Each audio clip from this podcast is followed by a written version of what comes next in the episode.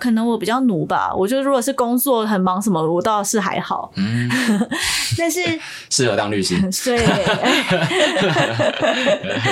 没错，难怪老板录录取了我。对，你具有什么特质？不太容易加班而生气，可以吧？我要把这一段播给我老板多听几遍，希望他会帮我加薪。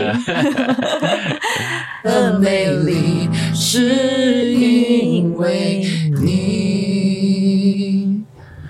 欢迎收听新故事，我是新福，我是新明，我是 Stephanie。Hey Stephanie，我们今天邀请来了一个非常特别的来宾哦。那啊，Stephanie 可以请你自我介绍一下吗？好哦，呃，我叫 Stephanie，然后我现在在做律师。好，那在开始之前呢，我先当一个。小老百姓来这个叙述一下我对这个律师的这个画面好了，就来自于这个不瞒大家说，就来自两部剧啊，一部就是那个 Suits 的吴兆律师，另外一部呢就是来自这个非常律师于英武。好，所以呢，我想象呢就是呃一群人西装笔挺这样，然后一定会穿正装，然后呢通常都蛮帅或者蛮蛮好看的这样，然后呢就走进一间很大的事务所，然后就挑高这样几十公尺。然后走进去就有几百个律师，然后一个小组，然后可能四五个人啊，就会有个这个 team leader，然后就带着他们去打各种不同的这个诉讼，然后什么可能民事啊、刑事啊、行政这样都有。那这样子的画面叙述上是大致上是对的吗？大致上对吧？就是关于西装笔挺这个部分，但其实应该是说，我们的台湾就律师这个行业来讲，它的事务所大型、小型、中型差的差距非常大。那我们有很多个人的事务所，所以不一定会是像你想象中那样子，是很多很多的人，然后大家一起在办一个案件。那也有可能是一个人单独这样子单打独斗的也有。对，但是大部分的其实那个情境是蛮像的。那 Stephanie，你主要是单打独斗呢，还是你是四五个人一个 team 去负责一个案子呢？嗯，应该是说我其实两个都做过。我本来是在一个很大型的事务所当实习律师，所以我们那边真的是几一百多个律师在，所以那个时候全部的东西都是一个小组在做事。那个小组的成员就是四个、五个，然后从所有的很小很小的东西都是要大家讨论啊，一起决定。那我自己目前的话是在一个比较算是中小型的事务所，我们事务所加上老板就是四个律师这样子而已。所以现在的话，独立的接案比较常见，就是大部分时候是我自己去做决定，自己去跟客户接洽，然后开庭。那小部分的时候才会是一起做讨论。听起来，Stephanie 已经是一个独当一面的律师了。那 Stephanie，我想要请问你啊，那你呃每每天呢进到律师事务所对吧？嗯哼。律师事务所第一件事会是做什么呢？哦，第一件事可能是先喝杯咖啡吧。好累哦。对啊，其实应该是说，嗯，因为我们还是有很多的要，比如出去要开庭，然后要见客户。然后有一些外务的活动，所以会先确认说今天的行程有没有对外的事情要做。那这些事情就确认完之后，如果都没有对外事情，如果我今天一整天运气很好，都在事务所里面，那我可能就会开始做。打开 mail 啊，看没有什么新增的事情，那我就是从我旧的本来安排的行程开始继续进行。比如说，我本来写了书状写到一半，那我就继续把它写完；我把个问题研究到一半，那我就继续把它研究完，就是继续做我本来既定的事情。这样。OK，那你花最多的时间是在什么样的地方呢？比如说，呃，一个一个案件，它可能会有研研究的时间，有写诉状的时间，嗯，也有出庭的时间，也有跟。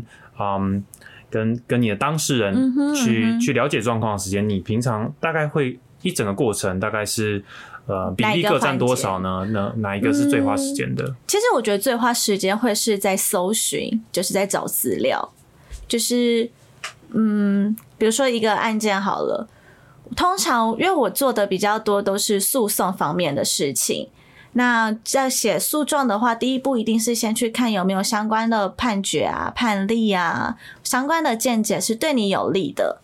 那所以第一步，你一定会先去找很多很多的以前旧的东西来看，说你这个案件有什么东西可以去做使用。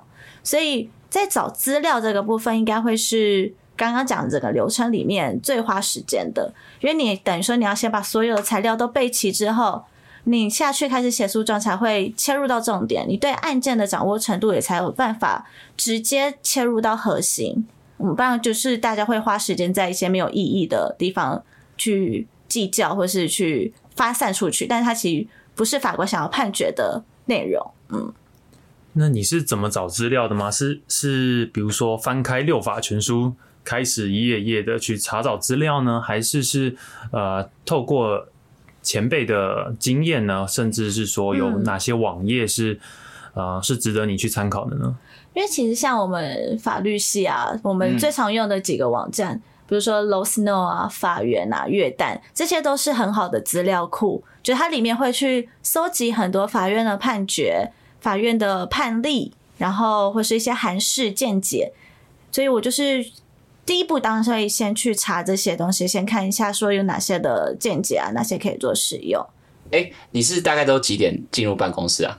哎，对，刚刚没有讲到。我大概我们的公司是比较弹性上下班啦，嗯，所以我自己都是大概九点半进办公室，然后至于什么时候可以下班的话，我们就是完全责任制，所以就是看自己。反正我其实基本上电脑带着，我在哪里也都可以工作。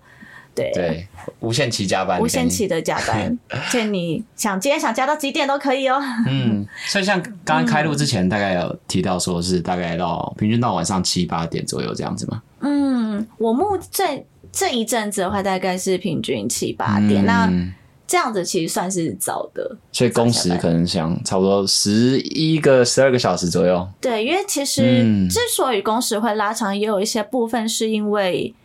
呃，比如说你要开庭，你要跟当事人开会，这些时间一定都是你日常的上班时间嘛。嗯，那你就是五点以前嘛。那这些事情你通常都处理完之后，你才有时间去做你的研究，去写你的诉状，去做其他的东西。所以等于说你的工时一定会往后延的原因是很大一个部分，是因为律师这工作你是互相的。比如说你今天有个客户，那你要去配合他们的上班的时间。嗯嗯，所以你一定会去，所以你自己的自己的作业时间一定是往后压缩。是，嗯，所以就是有很多的幕后的时间呢，就是在除了开会以外，准备资料是非常花时间的。对对对。嗯，哎，刚刚没有提到说，哎，请问你是第几年的律师了？的。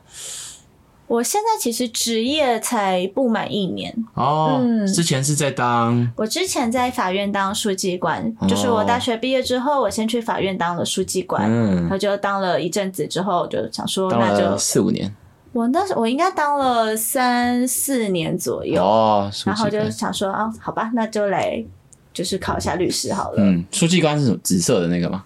不是，书记官是黑色，黑色的啊啊，紫色是法官，紫色的是检察官，好，完全分不懂。白色律师啊，哎，对，白色是律师，然后蓝色的是法官，紫色的是检察官，然后黑色的是书记官，哦，书记官，还有个金色的是通译。啊啊，那你觉得从书记官的角度跟从律师的角度看同嗯看一个案件的话？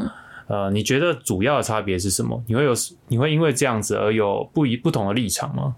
嗯，我觉得刚刚其实讲到了一个重点是立场的问题。法院它是中立的，所以我当我是书记官，我在法院工作的时候，我看两个东西一定是持平的，就我一定是站在中立的角度看。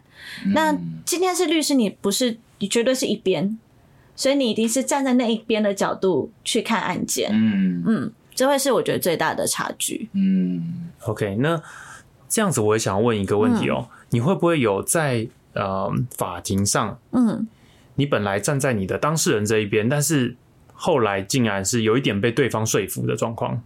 嗯。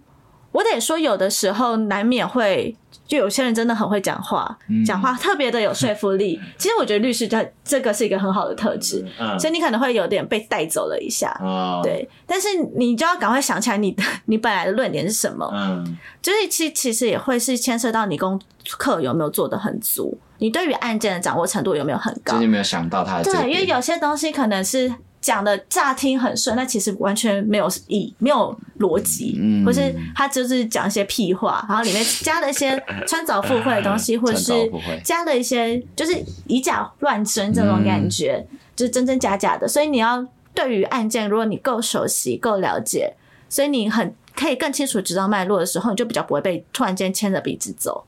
嗯。OK，那在呃和对方的、对方的辩护人啊，嗯或者是对方的律师、嗯。去做这个叫结辩吗？还是呃直嗯哼，就是我觉得大家一定都有那个想象，法庭剧两边慷慨激昂，就是很会讲古美们那样子站起来表演，很帅。对我得说，我在当书记官时，我觉得超烦的。这应该也是立场不同，我就觉得啊，有完没完，不要再讲了，我要打很多字。然后因为书记官工作就是在法庭上记录大家讲的内容，我就觉得闭嘴，不要讲话了。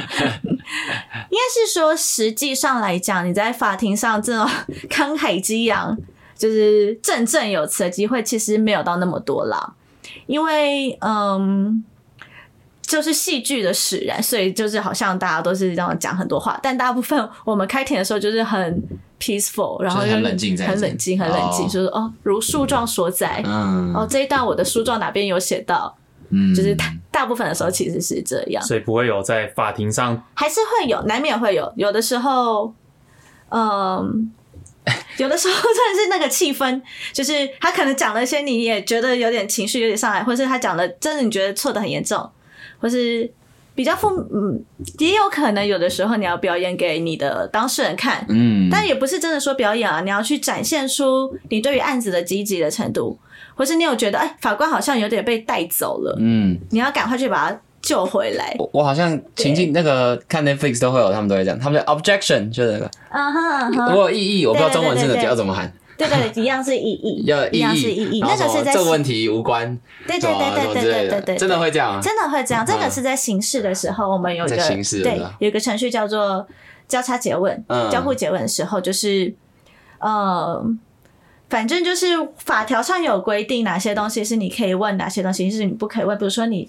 要问的是 yes no 的 question，你不可以是问一个开放性问题。哦，但这个是你的，就是谁是主诘问的人，谁是就是反诘问的人，这个是反正法律上有一些他自己的规定。嗯嗯，所以这个是的确会发生的，那这个也蛮重要的，因为有的时候你讲那个意义是去打乱人家的节奏，嗯，嗯，所以在民事就没有，民事就没有，行政也没有，行政也没有，哦。民事行政就没有这一个制度存在。哦。那当然，因为等于说民事案件的基本上诉讼指挥权在法官这里，然后如果他讲了一些你真的觉得太屁话、太干话的话，你是可以稍微讲一下，但是。你也没有办法有一个法条是说，哦我阻止他阻止他讲一些有的没的内容，因为这个是法官才能做的这件事情。哦反而是你有时候如果这样子去这样做主张，法官会觉得你有点越权了，这是就是哎、这是我管的，干你什么事？嗯对对对，所以就比较不会有这个状况发生。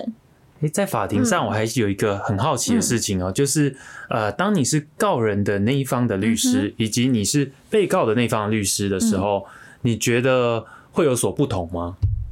就是你着重的点会不同吗？比如说，我是呃，要要着重在在防御，然后或者是哦另外一方是着重在攻击怎么样攻击对方。这一定是当然的，因为你今天是原告，一定是比较攻击的那一方嘛。因为今天是你主动提起了一个诉讼，那比如说像民事案件好了，我们通常大部分的时候，你去主张一个权利存在，那就是你要去负举证责任，然后等于说你要去证明说你说的事情是真的。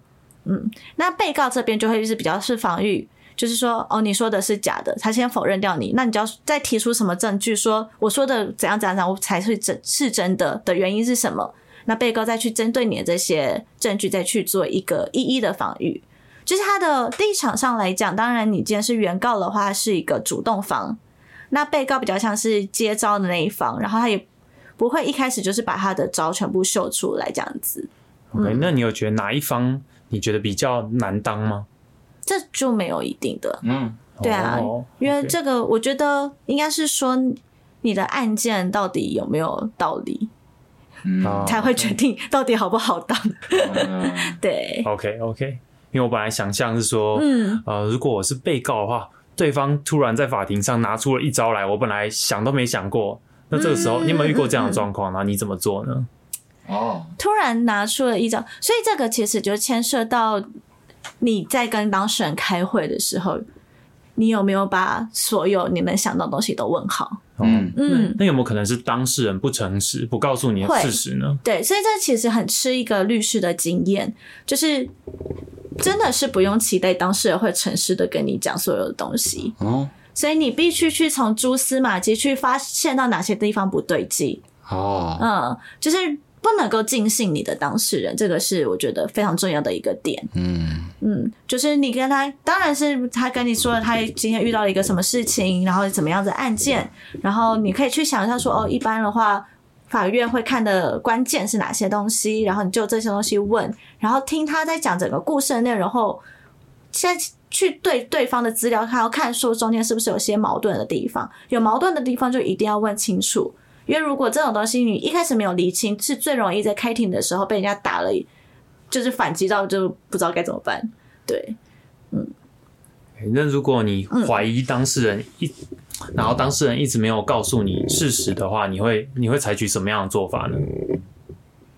嗯我觉得这分两个层次，一个是有没有真的结案。如果今天我在结案前，我就觉得我跟这个人没有办法建立信任关系，我就不会去接。哦，OK，因为我觉得信任是双向的，就是律师很多，你还是可以去寻找到别的人。嗯对，如果你没有办法信任我的话，那我就觉得那我们这个案子可能很难打下去。对哦，那如果今天真的接案的话，所以如果我今天真的接案的话，原则上我对他，我会觉得我们应该有建立了一些相当的信赖基础，但是他一定会可能，比如说刑事怕犯罪，或者是民事怕怎样的球场，或者还有其他自己私隐的问题，嗯不想要把事情完整地说出来，这个是正常的。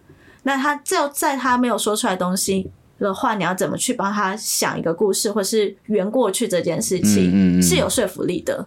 这个就是你要去想的功课。嗯嗯诶，所以在接案方面，你是可以自己决定要不要接案的吗？嗯，就是虽然我很菜，但是我们老板人蛮好的，就是、哦对老板他是给我蛮大的授权，是说我可以去决定说这个案子到底有没有适合要接，或是这个人是不是有问题，或是这个案件的本质上是不是不 OK。就对我啦，我自己不是什么案子都接的人。嗯，嗯嗯，哎，我想要问一个，就是那听说你当初好像不是法律系的嘛，对不对？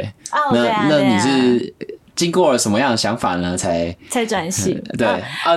他当初不是法律系的嘛，所以你是怎么样才转系到法律系里的？嗯，我其实一开始大学的时候是大一念的是政治系，嗯然后大一念政治系到后来就觉得，嗯，好像有点无聊。我没有任何抨击的意思，应该是说我那 我后来发现。就是大一每个课都很无聊，就我到了法律系后发现，哦，法律系可能大一的课也，它就是基础的课程，啊。所以基础的课程就会觉得好像没有基础什么英文、国文这种，还有就是他可能，比如说大学一开始可能是哲学？哲学概、政治哲学概论、嗯政治学比较初阶的东西，但我后来其实觉得他们大二大三课程很好玩，但我已经转走了，就是呃哦，错了，错付了哇。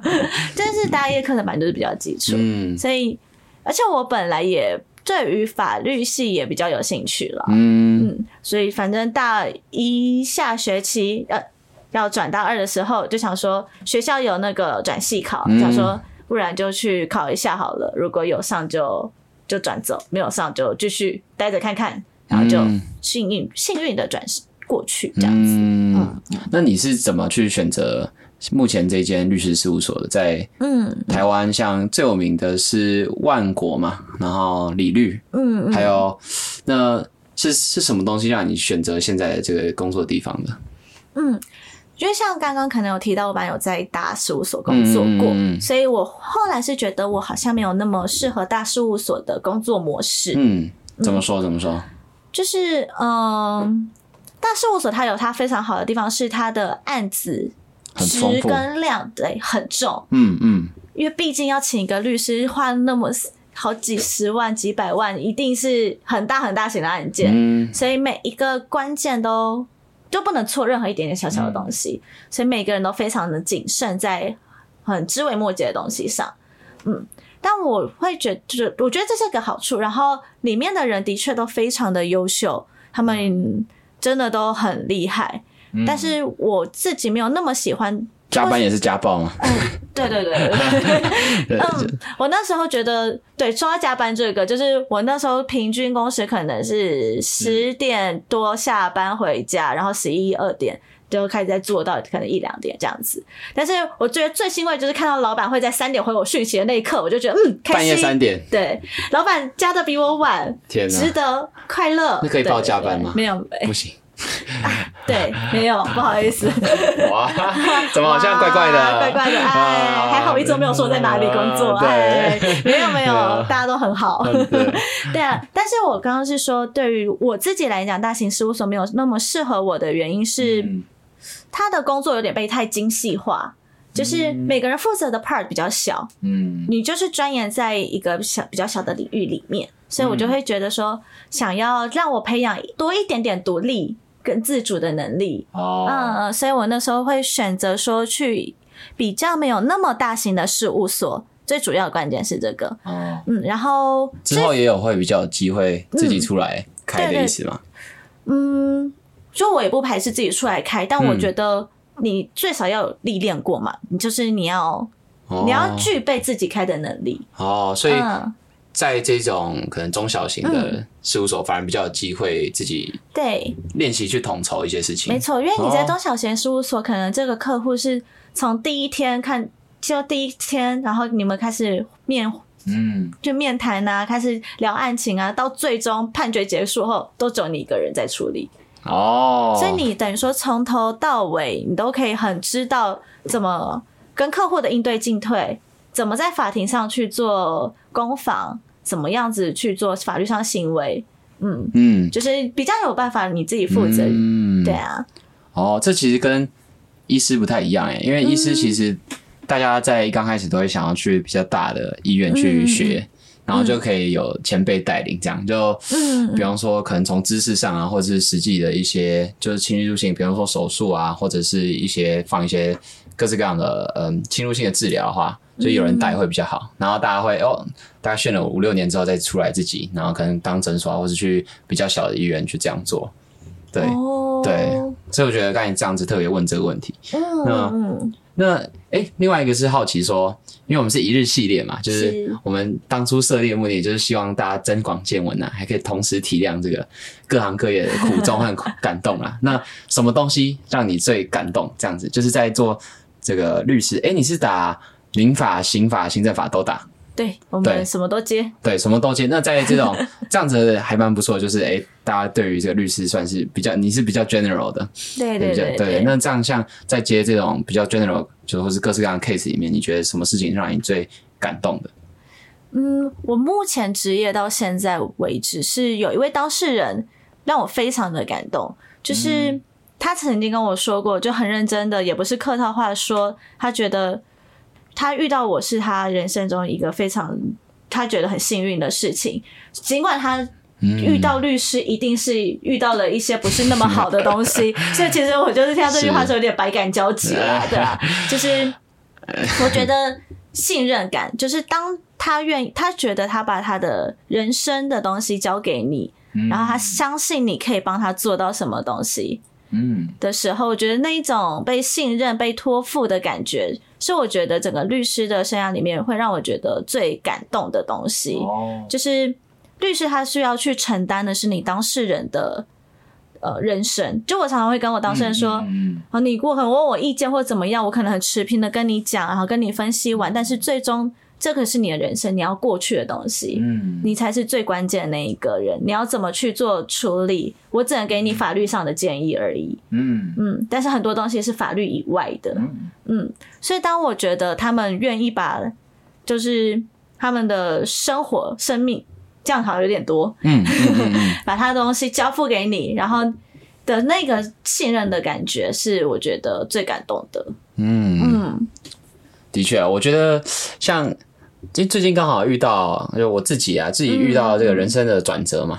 那就是呃，其实我觉得律师这个角色蛮特殊的，就是一般朋友就是给建议，就是那你要不要去采行是你你的事，这样。对，可是我觉得律师比较特别的是，你们在法庭上如果开庭的话，你代表的是他的权益，那你讲出来的话，就真的会影响到他的人生了。没错没就是错，他你有一部分也是决决策者之一啦，啊，对对对就跟这个朋友在分享意见的时候，其实蛮不一样的。嗯，嗯，直接去影响到别人的这个人生的。对啊，就是这件事情，我觉得是律师这个，我觉得是 律师这个行业里面会让人觉得很有最有压成就感的，力也最有成就感的东西。啊当然，你今天说错了一句话，你可能就是败诉，可能赔钱，赔的还不是你的钱，都是人家的钱。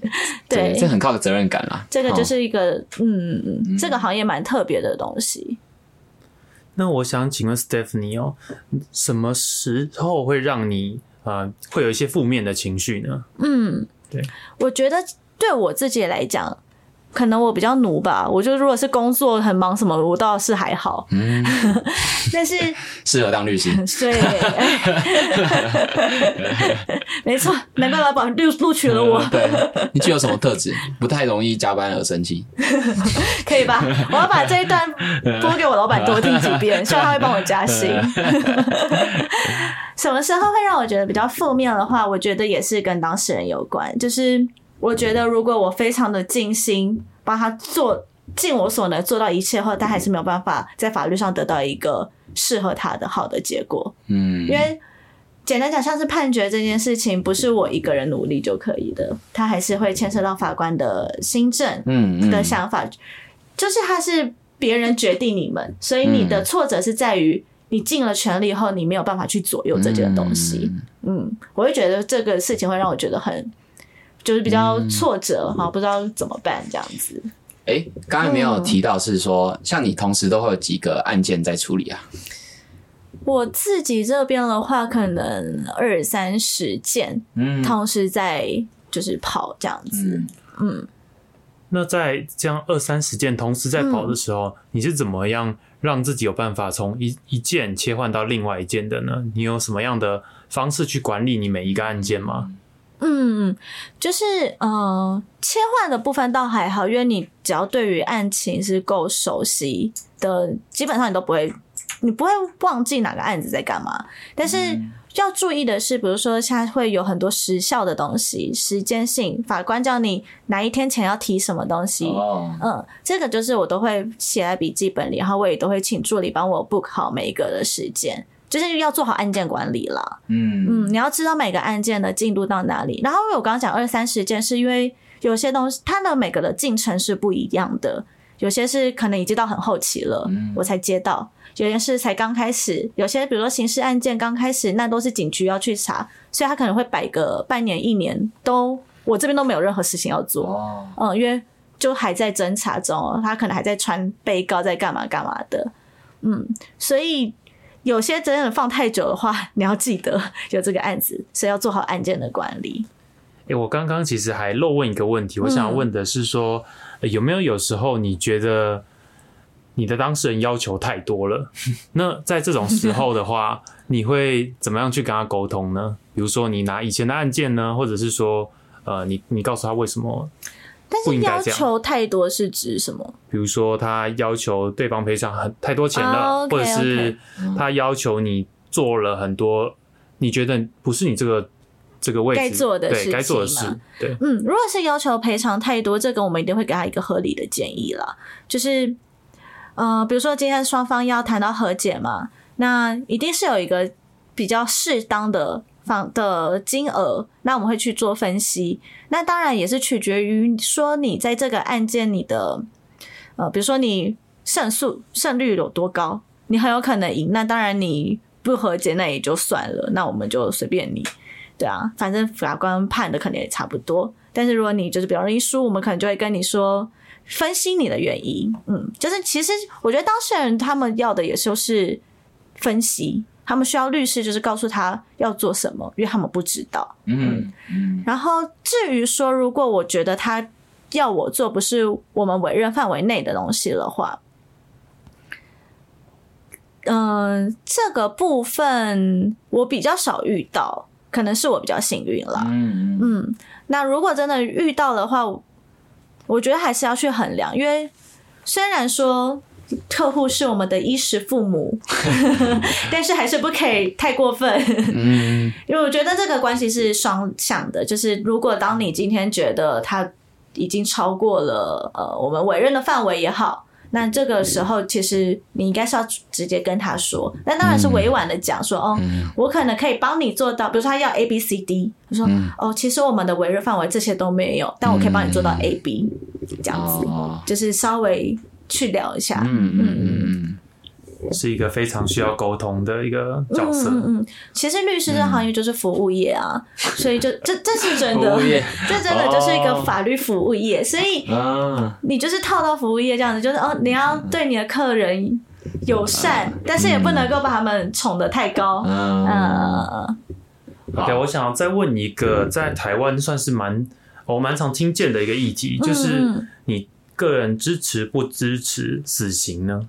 嗯对，我觉得这应该是大家就是遇到念法律系的人都很想问的问题。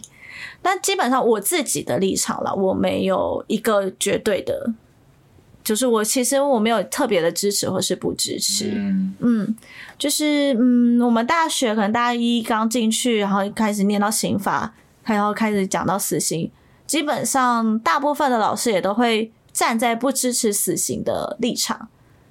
为主比较多，所以大家都觉得哦，经过法律系的训练后的人好像都觉得比较容易不支持死刑。嗯，但是我自己的话会，我没有一个特别坚定的立场。哦嗯，那你觉得，嗯，就是法律的最终的目的是什么啊？法律最终的目的，比如说，到底为什么我嗯我们需要有法律呢？嗯秩序啊，一个社会需要有它的秩序存在。如果没有法律、没有秩序的话，那它就是混乱的。嗯嗯，那到底是谁说了算？那今天是权力大的人说了算吗？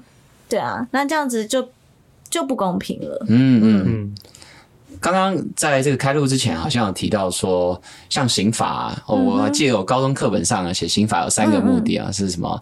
呃我可能都忘了吧？呃，应报、威吓、再教育，这样。那 差不多。对。对那因为这跟我们刚才死刑的这个话题有相关，那是说像可能你们大学的教授啊，或是老师们会比较偏向于呃不支持死刑，是因为他们觉得因为嗯哪、哪一方面呃出了一些问题吗？还是就是站在什么样的立场，他不太同意这样？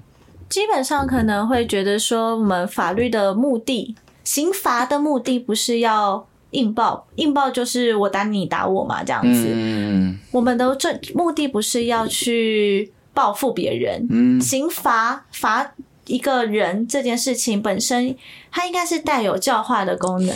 对，在理想的世界，会觉得说，我们哦，他今天犯了错，那、我给他跟社会隔绝，然后我让他去重新做人，对对对，所以会会觉得是一个教育，或是嗯。呃，他是会刑法上会觉得是这样子的目的存在比较多，嗯。就是觉得你打我打你这个这件事情本身是没有意义的。嗯那当然，第二个层次的话是说冤狱的问题，嗯，就是对，有些人毕竟是冤死的话，对落实事情容易冤死，就是如果你今天是个冤狱，然后判了死嗯刑，真的去执行之后，这个是不可逆的事情。对啊，这这个也是一个蛮大的争议点。那当然，第三个也有就是在说，没有人可以去决定别人的生死。嗯，那这个可能更神学一点的想法，就是生命权的重要性。嗯，今天为什么是法官可以去决定你的生命？嗯对，这些都是不支持死刑的一些原因。那当然嗯还有很多啦。那我自己的话，当然也可以理解说，支持死刑的人的想法是什么，因为就是很直观。因为我今天就是看到了一个社会议题，看到了一个人很凶残，嗯然后或是他很嚣张说台湾就是不会判死刑，嗯那大家就是会群情激愤嘛。就是嗯这个，我也觉得是可以去做理解的。嗯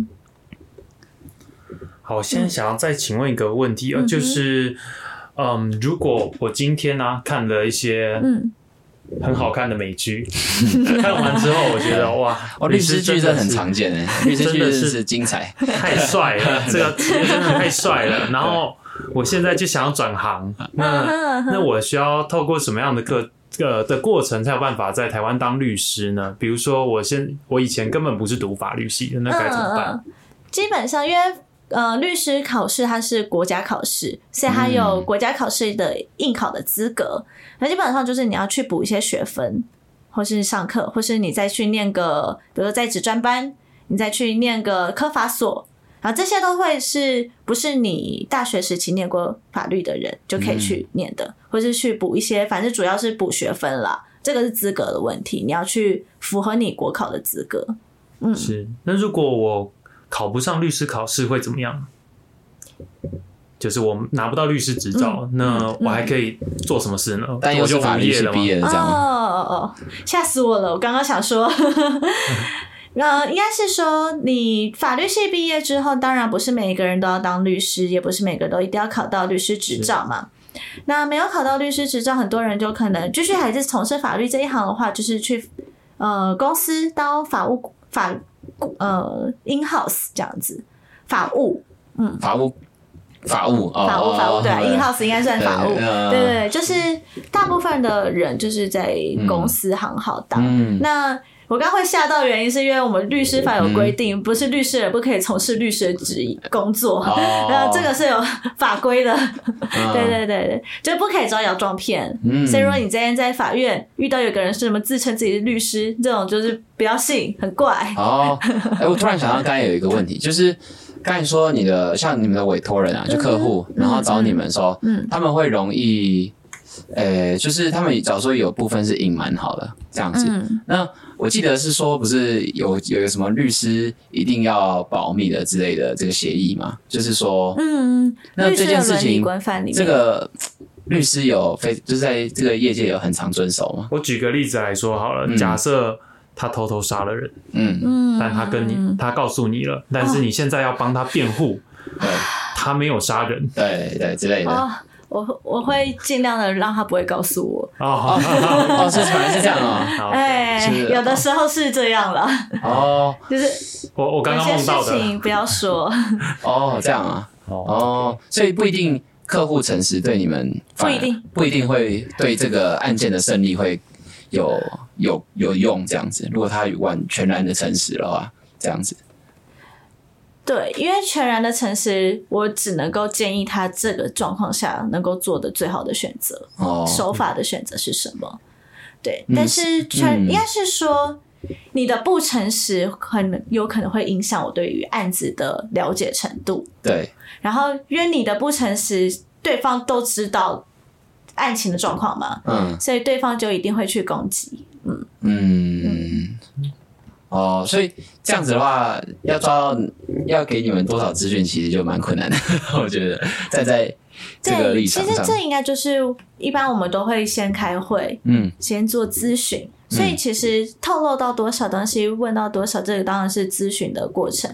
那当然还是建议大部分都还是先诚实的跟律师说。哦，对对对，尽量讲，尽量讲尽量讲啦。。这样对发现不行的时候，律师应该会暗示你了，就是不要再告诉我了，这样。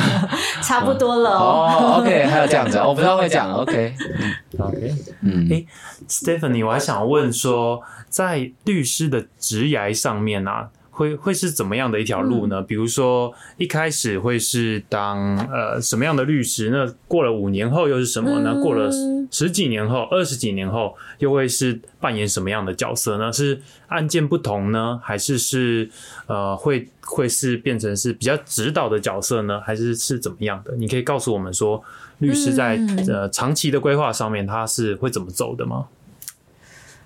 我讲的那就是比较一般的常见型的律师这样子的话，呃，当然可能刚开始像我这样子小菜鸟，才刚职业一两年，都还是比较问人的状况。然后可能到了三年、四年，你就比较独立。如果你在一个事务所里面好了，我们通常会说你就是一个受雇的律师，被人家雇佣的律师。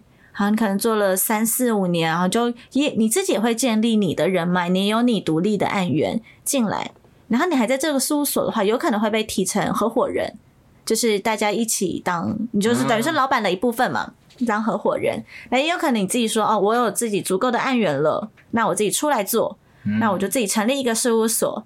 那像台湾就是非常非常多的个人事务所，哦，嗯，然后这种个人事务所有时候我可能房租很贵，我们就三五个大家一起再凑一个办公室，我们这种叫合署，合在一起。对，哦但是我们本人，我们每一个人都是独立的一个所，一个所，一个所这样子。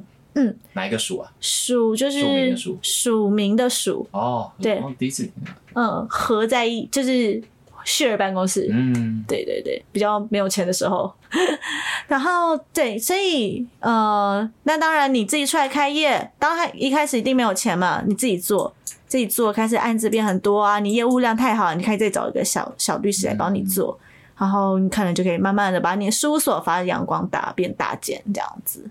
OK，、嗯。事务所之间是很竞争的关系吗？在台湾，很竞争的关系，比如说会需要抢案子呢，或者是我需要去呃用、嗯。用一些呃广告啊，或者是或者是甚至说嗯。我们两个人会同时抢一件案子，会有这样的状况吗？应该说，台湾律师真的很多，然后事务所也真的很多，尤其像是双北地区的话，嗯所以当然事务所之间是非常竞争的，因为就是太多间了，资大家资源都很多，然后大家也都会上网查，所以嗯，当然这这种的竞争关系当然是有。那你说会不会同时抢一个案子？当然，当事人通常会一定会咨询，是问很多间报价嘛，对啊、这种状况会有，但是委任后你就是委任一个，OK，、嗯，那像你的当事人大都是怎么找到你你们的啊、嗯，因为像我们事务所自己比较特别的是，我们很多是企业的客户为主。